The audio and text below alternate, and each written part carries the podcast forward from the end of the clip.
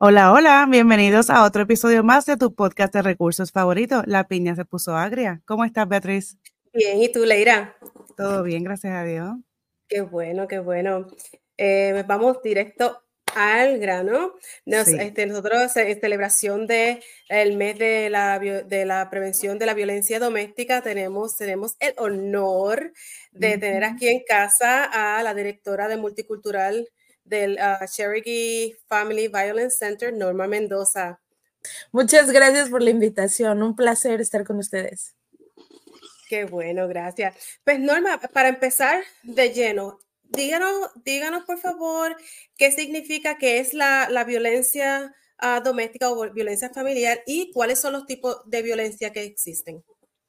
Sí, mira, la violencia eh, la violencia familiar también se conoce como violencia doméstica porque sucede dentro de la casa, pero todo sale de la violencia entre pareja, que es precisamente cuando una pareja utiliza el poder y control sobre la otra pareja a través de los diferentes tipos de abuso.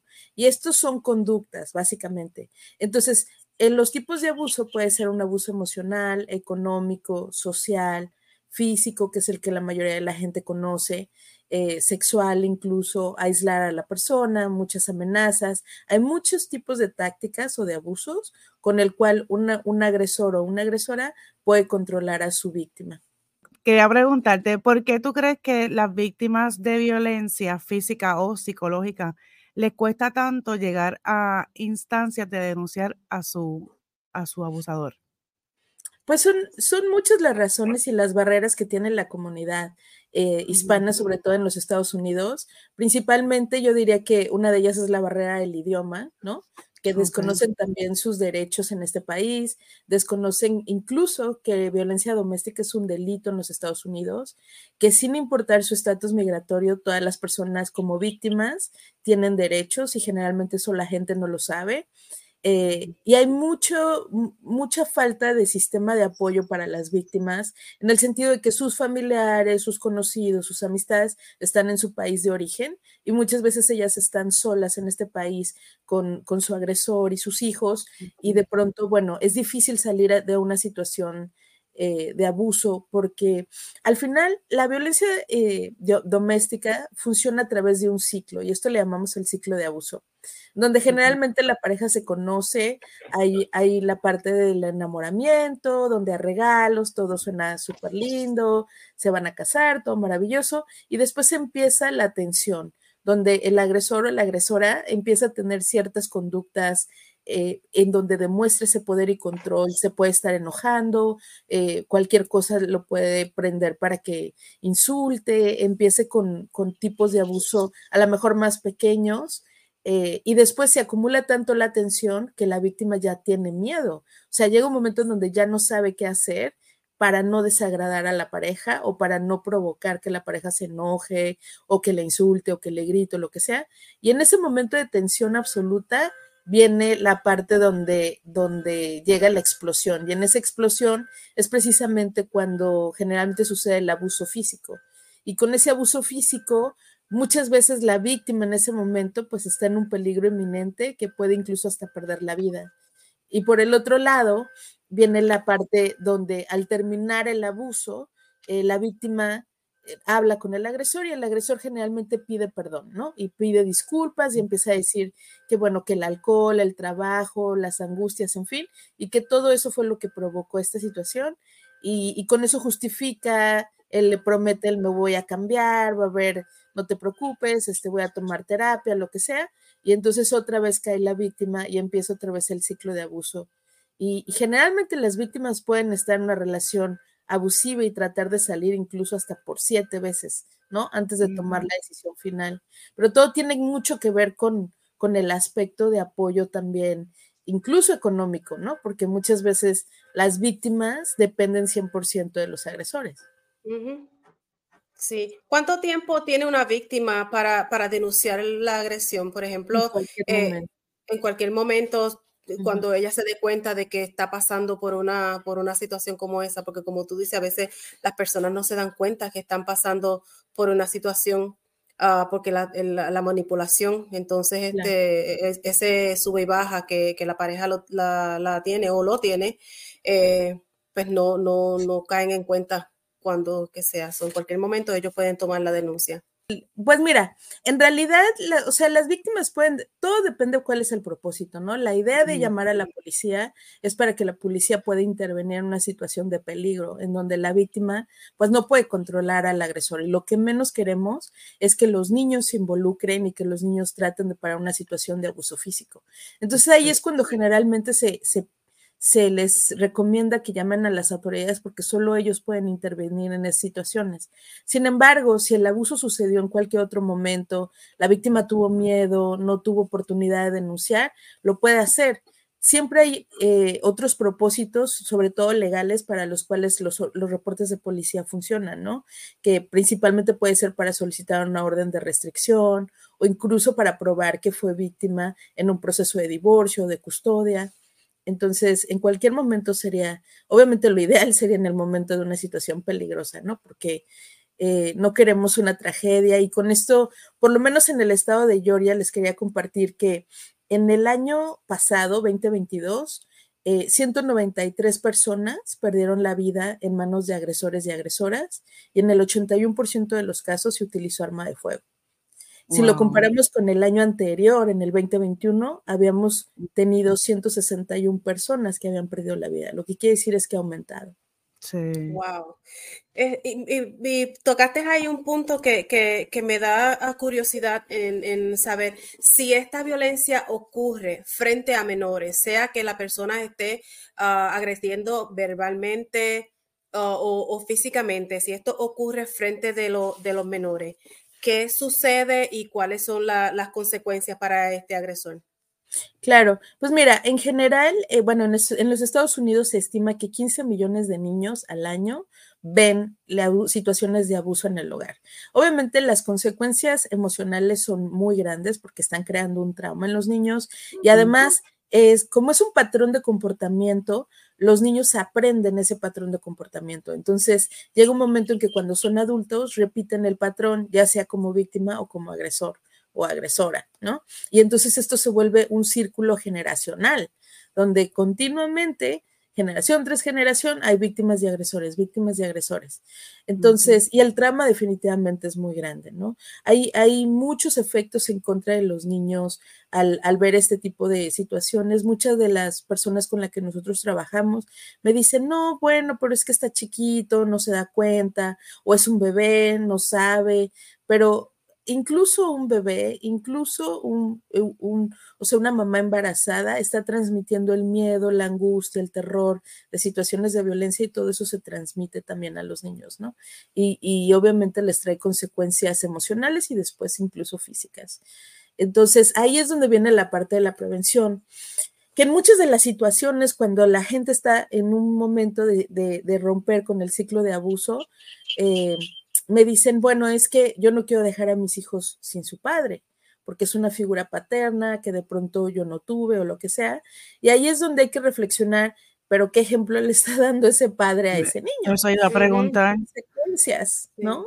¿Qué, prefiere? ¿Que tenga un padre con un mal ejemplo o que el niño esté bien, esté saludable? Y o que pierda a la madre en una situación de la madre. y, la, y el niño se quede sin madre, ¿no?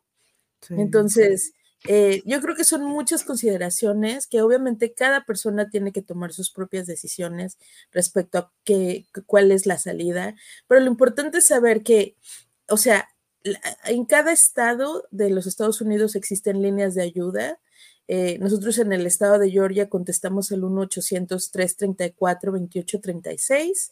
Es una línea de ayuda gratuita en español, 24 horas, donde podemos escuchar a la víctima, podemos darle estrategias, podemos decirle de pronto, conseguirle recursos. En el estado de Georgia hay 46 refugios eh, en donde las personas pueden llegar con sus hijos, pueden estar a salvo. Obviamente los programas de violencia doméstica también tienen asesoras legales que pueden ayudar para solicitar órdenes de protección, explicar todos los procesos eh, legales, ¿no? ya sea civiles o criminales. Y, y bueno, y posteriormente crear un plan de seguridad para buscar una estabilidad y el empoderamiento de la, de la, víctima, ¿no?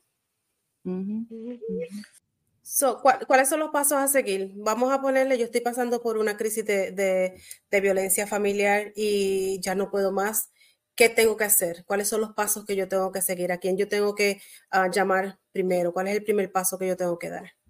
Eh, igual, si está en una situación de peligro, en una situación donde el agresor está atentando con su vida o con la vida de los niños, definitivamente que llamar a las autoridades. 911 y que lleguen para asistirla.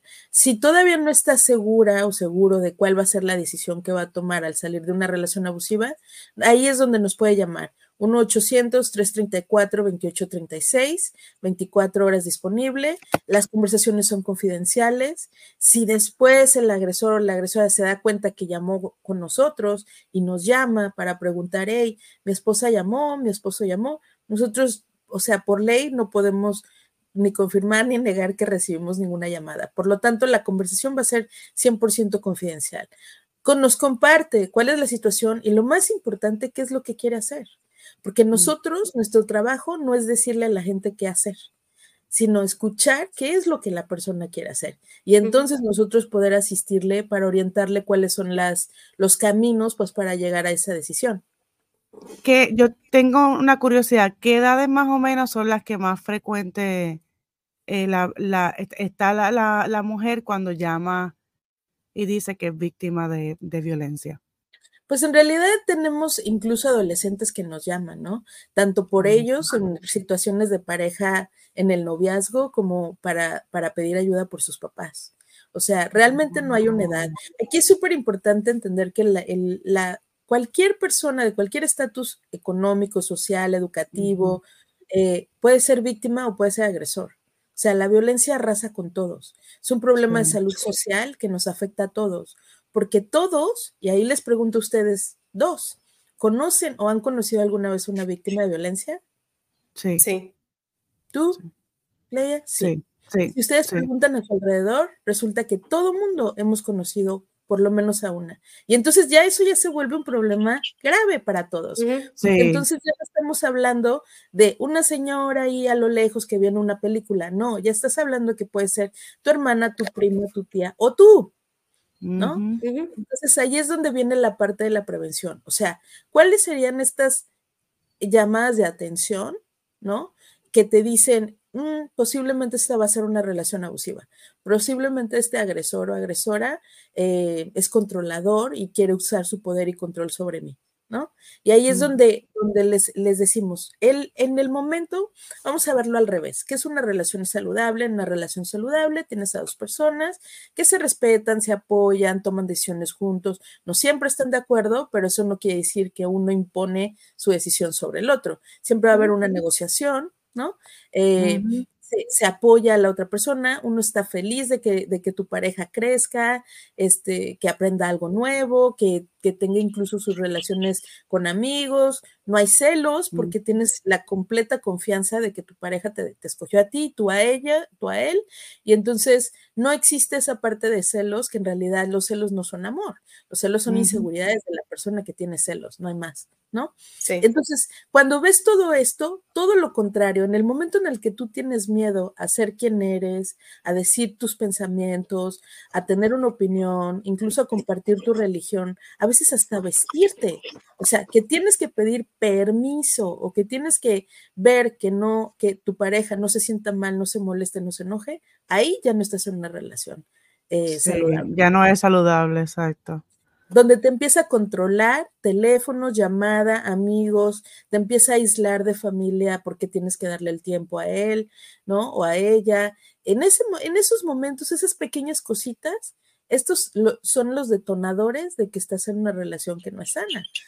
Y ahí, y ahí también incluye la parte de nosotros como países latinoamericanos, latinoamericanos traemos mucho cargando, eh, como dicen, cargando la cruz del machismo, ¿no? En donde nosotros mismos les damos el privilegio de que por ser hombre tiene cierto privilegio y tiene cierto derecho a tratarme como menos. ¿No? Y eso a veces es un aprendizaje social y cultural e incluso de familia, ¿no? Porque a lo mejor el abuelo trató de menos a la, a la abuela y después el padre a la madre y entonces esto se va, nuevamente se repite en generación. Entonces ahí es donde tenemos que romper patrones, se vale desaprender cosas, se vale desaprender se vale poner atención a, los micromachismos, esas, esas cosas sutiles donde te está insultando, te está haciendo menos, te está, eh, ¿no? Diciendo palabras hirientes. Eh, porque a veces empieza con esas pequeñas cositas que nosotros como mujeres sobre todo muchas veces normalizamos, ¿no? Sí, y, pues romantizamos. Sí. Exacto. Entonces, yo diría que empezar, empezar por esas cosas, o sea, poner atención, cuál es el trato que yo estoy recibiendo, es un trato equitativo, igualitario, con respeto, se me toma en cuenta mi opinión, se me deja ser como soy, se me quiere por quien soy, y si no, pues ya, sería cosa de, poner alerta y pensar si realmente es una relación saludable. Pongámosle que una persona ah, está pasando por esta relación eh, tóxica y llama para ayuda, o que yo estoy llamando para, le cuenta a ustedes qué es lo que está pasando, quiere salir de la relación, quiere salirse de, su casa, no tiene para dónde irse. existen eh, ah, ah, los, centros de... Los ajá, los refugios para esta persona si existen. Y la, segunda pregunta que tengo en cuanto a eso, esta persona se eh, va a un refugio porque está pasando por esta situación. Cuando está en el refugio, se arrepiente y quiere volver otra vez para, su casa. ¿Cuál es, qué, qué, pasa en, algo, o sea, una situación así como esa? Pues mira, eh, como te digo, en el estado de Georgia hay 46 refugios en todo el estado, ¿no?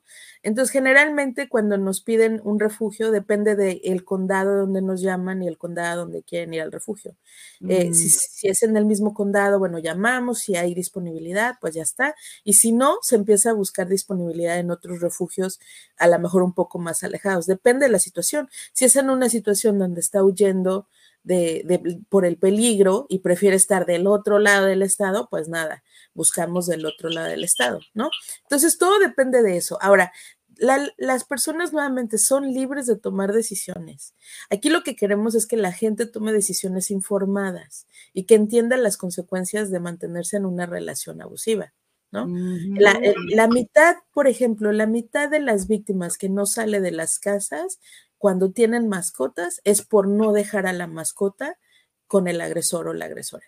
Pero entonces resulta que, que si nosotros les explicamos que en Georgia hay una agencia que trabaja a nivel estatal, en donde hay refugios para tu mascota, y mientras estamos trabajando con que tú salgas de esa situación agresiva y entres a un refugio, tu mascota también va a ir a un refugio para estar a salvo.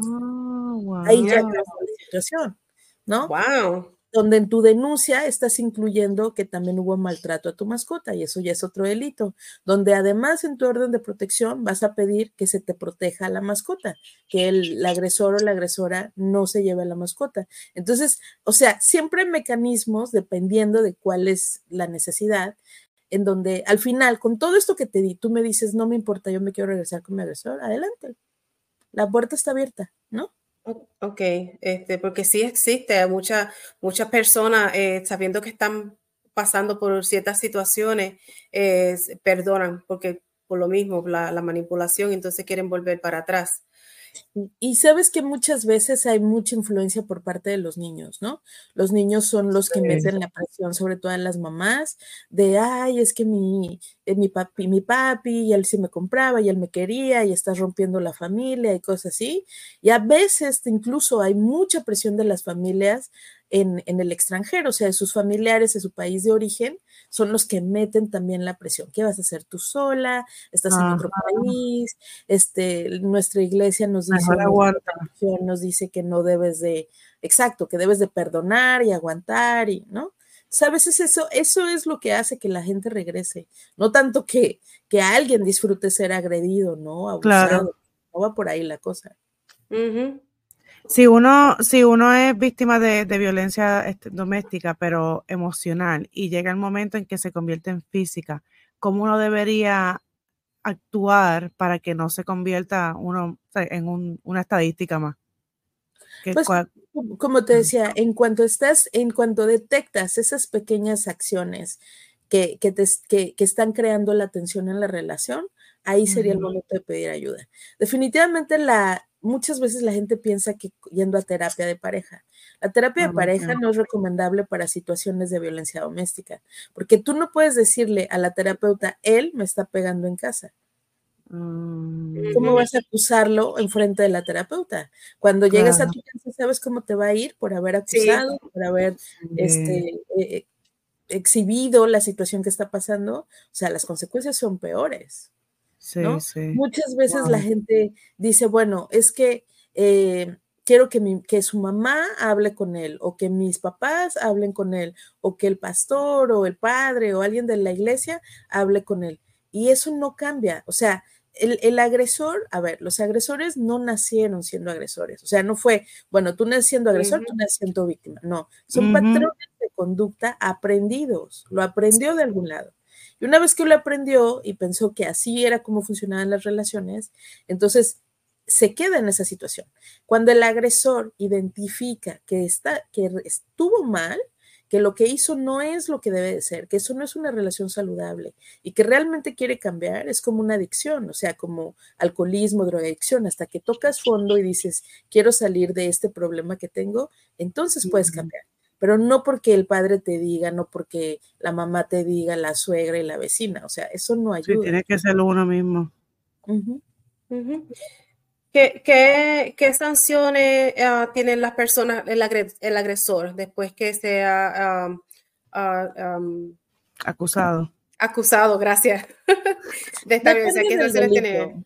Depende del delito. O sea, generalmente cuando tú llamas al 911, la policía llega a la escena del crimen, ve toda la evidencia que haya, ¿no? Y ahí es donde determina qué tipo de delito fue el que cometió, que puede ser violencia familiar, puede ser un asalto agravado, puede ser lesiones, puede haber muchos, Sí, el, simple hecho de que los niños hubieran, estén presentes en una situación de violencia física también es un cargo, ¿no? De, mm. de, maltrato a los niños porque estuvieron presentes. Entonces, hay muchos cargos y obviamente si, el, si la policía en ese momento siente que que la situación está muy peligrosa y que necesita pedir una orden de arresto, lo puede hacer. Y pedir al juez una orden de arresto y lo arrestan y ya está, ¿no? Una vez que se arresta a la persona, pues bueno, hay un proceso criminal. Eh, y, la sentencia puede tardar, puede ser que haya libertad condicional, puede que no, todo depende de los antecedentes criminales. O sea, pero creo que lo más importante, cada caso es totalmente diferente. No te podría decir así como pasa A, B y C, porque realmente cada caso es diferente. Pero lo que sí es importante que la víctima debe de saber es que sin importar su estatus migratorio, tiene el derecho a pedir ayuda, tiene el derecho a ser protegida por la policía, a recibir atención médica, a solicitar un orden de protección si califica para ella, acudir a alguno de nuestros programas de violencia doméstica, ser recibida en algún refugio, como les digo, 46 en Georgia de manera gratuita tiene todo el derecho a pelear por la custodia de sus hijos, o sea, no tiene nada que ver una cosa con la otra. Puede quedarse con la custodia de sus hijos, ¿no? Y pelear por ella y tener acceso a abogados. O sea, los derechos están. Lo que pasa es que a veces la gente cree que por ser indocumentados o, desconocer el idioma o, las leyes del país, pues que no tienen derecho a nada, ¿no? Esto es bien importante dejarlo saber porque, como tú dices, ese es el, el tabú que existe eh, por, lo menos acá en los Estados Unidos, las personas creen que, porque no tienen documentos no tienen derecho a, las cosas legales. Por cualquier, Siempre uno tiene derecho a, estar tranquilo. Ayuda legal. Exacto. Este, que eso es bien importante que las personas este, lo sepan. ¿Qué, ¿Qué, tan extenso es hacer el trámite de, de la denuncia? Y una vez realizada esta denuncia, ¿Cómo se maneja el sistema para apoyar y proteger a la víctima? O sea, el, te digo, la denuncia es inmediata. Tú llamas a la policía, la policía llega, toma la evidencia, toma tu, tu dicho y el dicho de las personas que están. Ahí es súper importante que para las personas que no hablan inglés pidan que les manden, que utilicen un intérprete o que manden a algún oficial que hable el idioma, pues para que sean escuchadas, ¿no? ¿no? No simplemente se escuche la versión a lo mejor del agresor o la agresora que sí habla inglés y por supuesto que no se utilice a los niños como intérprete, porque bueno, el, o sea, eso, eso, no, no puedes decirle, dile a la policía que tu papá me violó, ¿no? O sea, imagínate el trauma que le puedes crear.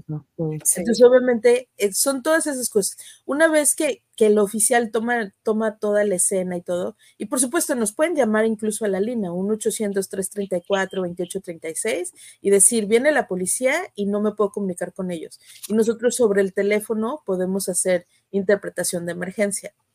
Entonces, una vez que está eso, el policía le va a dar un número de caso y posteriormente, entre tres o cinco días, la, eh, la, persona puede recoger su reporte de policía. Dependiendo de lo que haya sucedido, nuevamente, es como se pueden accionar, accionar los siguientes pasos legales. Es decir, si un agresor fue arrestado, si hubo violencia física, obviamente es importante que la víctima vaya al hospital, que sea revisada médicamente, ¿no? y, y, podemos ver si califica para un orden de protección y, bueno, y con los elementos seguir, ¿no? Este, pongámosle que, la, es, una pareja, ¿verdad? La pareja vive, vamos a poner que el, varón es el agresor, este, y la, familia de ella, ellos viven con los padres de ella, ¿verdad? Um, y, hay ese tipo de, violencia y maltrato en esa familia, y ella pone la, la querella o la denuncia. Eh, protegen a, ella y a sus padres o cómo, cómo se, se trata de esos casos así? Todo depende de, de quienes viven bajo el mismo techo, ¿no? Porque en, en cada estado, recuerden que cada estado tiene su propia ley que describe el delito de violencia intrafamiliar, ¿no? En el estado de, de, Georgia, la violencia familiar incluye la violencia física cometida dentro de un hogar dentro de una casa. Es decir, si los padres vivían dentro de la casa, los hijos, los primos y los sobrinos, todo el mundo se puede proteger dentro de, dentro de la misma orden de protección. Ok.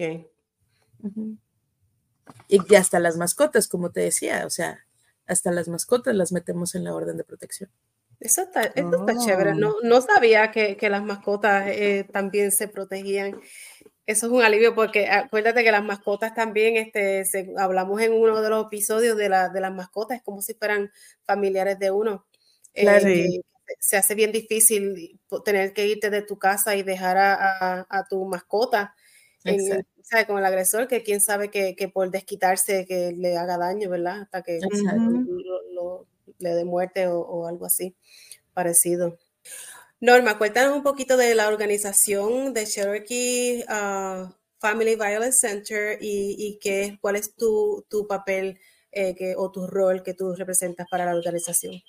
Ya, pues mira, nosotros somos, eh, bueno, y en español es el Centro contra la Violencia Familiar en el condado de Cherokee. Nosotros somos uno de los 46 programas de violencia doméstica certificados que tenemos refugio.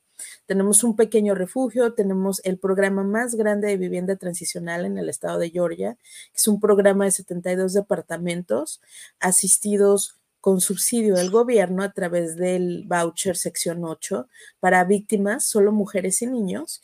Obviamente hay un proceso de, de, llenar formularios, de estar en la lista de espera y después pueden vivir en este programa de vivienda con esa asistencia por hasta por tres años y después de tres años, pues nada, ya salir a la comunidad. Eh, nosotros tenemos grupos de apoyo, nosotros asistimos en la parte legal, en el sentido de asistir a hacer órdenes de protección, explicar los procesos eh, criminales y civiles incluso. Eh, y, y, además nosotros somos la única agencia en el estado de Georgia que tiene el programa multicultural, que es mi programa, en donde nosotros trabajamos con víctimas inmigrantes de violencia doméstica, ¿no? Hemos recibido 897 familias de 81 países, 87 países del mundo o sea, no solamente eh, Latinoamérica, nosotros tenemos nuestros servicios con un énfasis en, español y en la comunidad hispana, porque es la mayoría de las que hemos recibido. Sin embargo, hemos recibido eh, personas de 87 países del mundo, ¿no? Entonces somos el único que, que, tiene esta intención de crear este programa donde mi personal y yo trabajamos directamente con la víctima para entender la parte cultural, de cada y la parte de tradiciones, ¿no? De cada una de las personas para poder asistirle de la mejor forma. Pero como decía, el punto del momento de que llega nuestro programa es regresarle ese poder que el agresor o la agresora le quitó. Y para regresarle ese poder empezamos por la toma de decisión.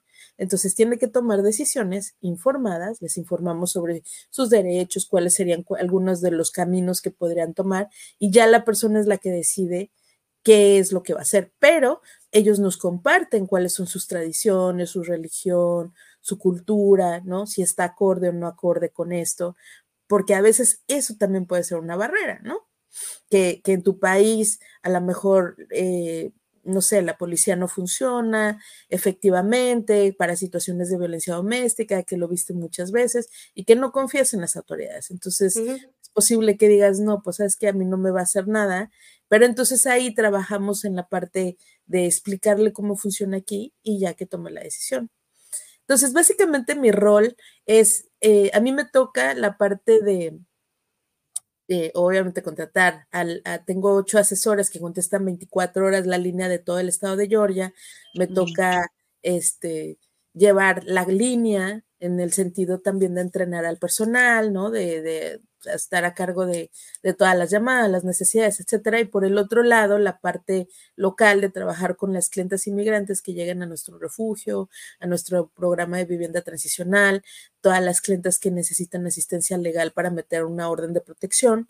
Eh, y bueno, hacemos muchísima parte de, de promoción de los servicios, sobre todo de la línea estatal, porque queremos que la comunidad latina y hispana pues sepa que existimos y que no están solos, ¿no? En esta situación. Y ahí es donde trabajamos mucho pues en ferias, em, vamos una vez al mes a dar charlas al Consulado de México, Guatemala, El Salvador, em, próximamente Colombia. Entonces trabajamos en varias plataformas para informar y educar a la gente sobre sus derechos y sobre la forma de prevención. Y con eso te iba a decir, precisamente octubre es el mes de prevención de la violencia doméstica, es un mes para concientizar, para que toda la comunidad, como habíamos dicho, porque todos conocemos o hemos conocido a alguna víctima, nos tenemos que sumar a, la erradicación de todo tipo de violencia. ¿Y qué puedo hacer yo como persona que a lo mejor yo no soy víctima, yo no soy agresor y no sé qué hacer? Bueno, hay muchas formas en que se puede ayudar. Para empezar, eh, hablar sobre este tema, o sea, el gran, la gran oportunidad que ustedes nos están dando a través de su podcast, de hablar sobre este tema, que deje de ser un tabú, o sea, que, tengamos la conversación de decir, esto está pasando y es una realidad y la gente está muriendo por esto, ¿no? En, en, número dos, el sumarse precisamente a la campaña. Durante octubre les pedimos que usen morado, morado es el color de prevención, ¿no? Eh, platíquenlo con otra gente, compartan el número 1-800-334-2836.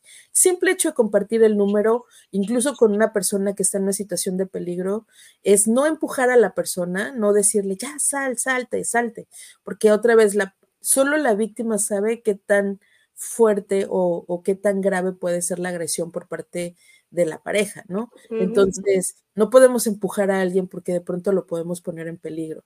Entonces, lo mejor sería decirle, mira, te paso este número, llámales, a ver qué te cuentan, ¿no?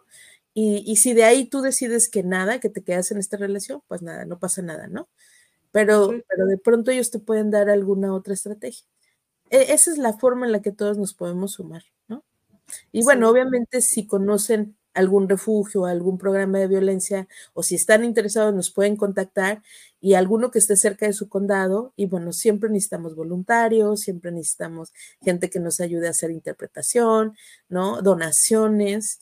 Eh, por la cantidad de, personas que recibimos en los refugios, pues siempre las donaciones son buenas eh, y hablar con sus autoridades también, ¿no?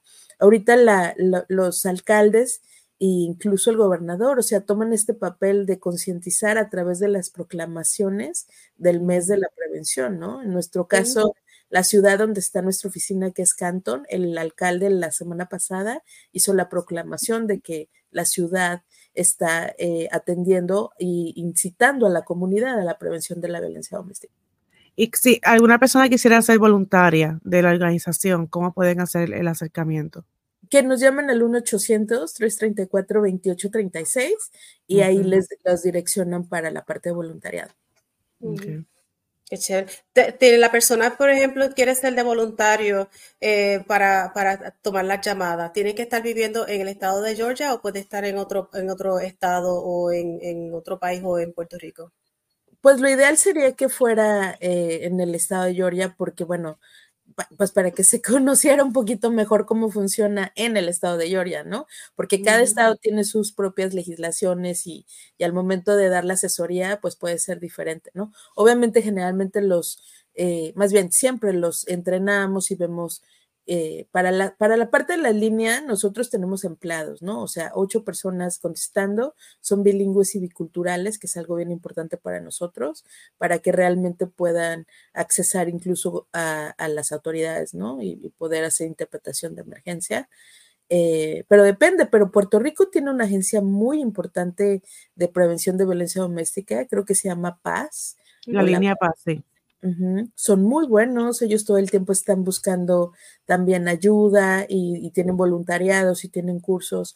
O sea, ahí es donde les digo, si, si se acercan, nosotros podemos conectarlos con el, con el programa de violencia doméstica que esté más cercano, en donde de pronto pueden ayudar de manera un poco más directa, ¿no? Todos unidos, yo sé que podemos hacer algo porque algo, algo se tiene que hacer y siempre se empieza por, por dejarle saber a las personas de lo que está pasando porque cuando hay un, cuando hay un problema hay que decirlo para entonces crear la conciencia, abrir los ojos y así pone, ponemos entre todos, a bregar con la situación porque si nadie hace nada o dice nada, pues no se puede, nada se puede hacer, nada se puede arreglar, eso hay que hablarlo. Y, muy importante, yo creo, la parte también de tener conversaciones con los niños, ¿no? O sea, empezar desde temprana edad a hablar sobre lo que son relaciones saludables, sobre lo que, o sea, que tú tienes derecho a ser quien eres, nadie te puede controlar ni te puede decir, ¿no? Este, cómo vestirte, cómo tratar, qué decir, qué no decir, en fin. O sea, ese empoderamiento a los niños ayuda muchísimo porque otra vez los adolescentes están entrando en relaciones abusivas, en donde desafortunadamente también se están poniendo en peligro, ¿no?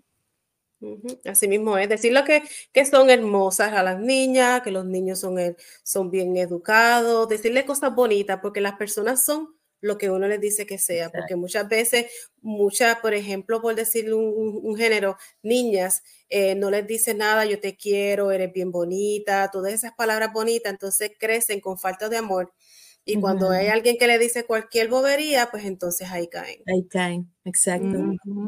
sí, y ahí empieza todo.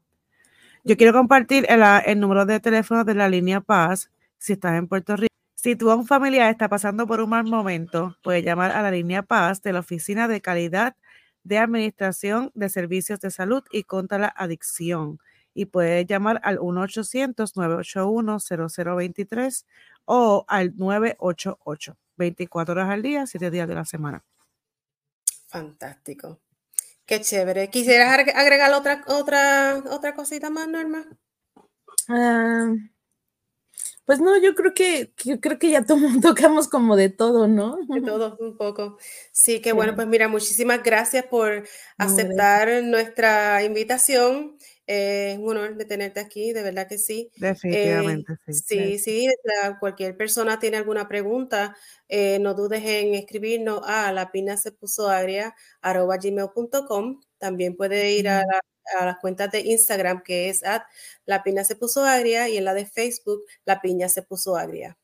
Ah, nosotros también tenemos redes en español de Facebook y de Instagram, que son CFB de Víctor C multicultural, o sea, son las iniciales de Cherokee Family Violence Center, CFBC, multicultural.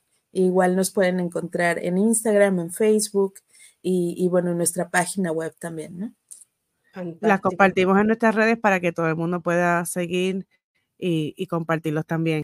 Y acuérdense que nos escuchan el segundo y el cuarto lunes de cada mes. Nos pueden conseguir en su plataforma de podcast favorita. Y por favor, no, no duden en compartir esto con todas sus amistades. Todo el mundo tiene que saber, ¿verdad?, cómo, cómo prevenir una, una situación que, que está en peligro. Sí, no tenga miedo. Eh, lo peor, eh, no, no, esperes a que lo que peor pase, porque si sigues esperando, pues ya tú sabes, vas a ser otra víctima más de las estadísticas. O no esperes para lo último, tienes que hablar ya y salir de este ciclo. Buscar ayuda, sí. Bueno, Pues muchísimas gracias. Muchas gracias, chicas. Un placer y muchas gracias a la audiencia. Y nada, vestirnos de morado todo el mes para sumarnos a la prevención de la violencia doméstica. Eso haremos. Muchas gracias, Norma, por estar aquí con nosotras. Gracias, que estén muy bien. Buenas noches. Bye. Igualmente. Bye.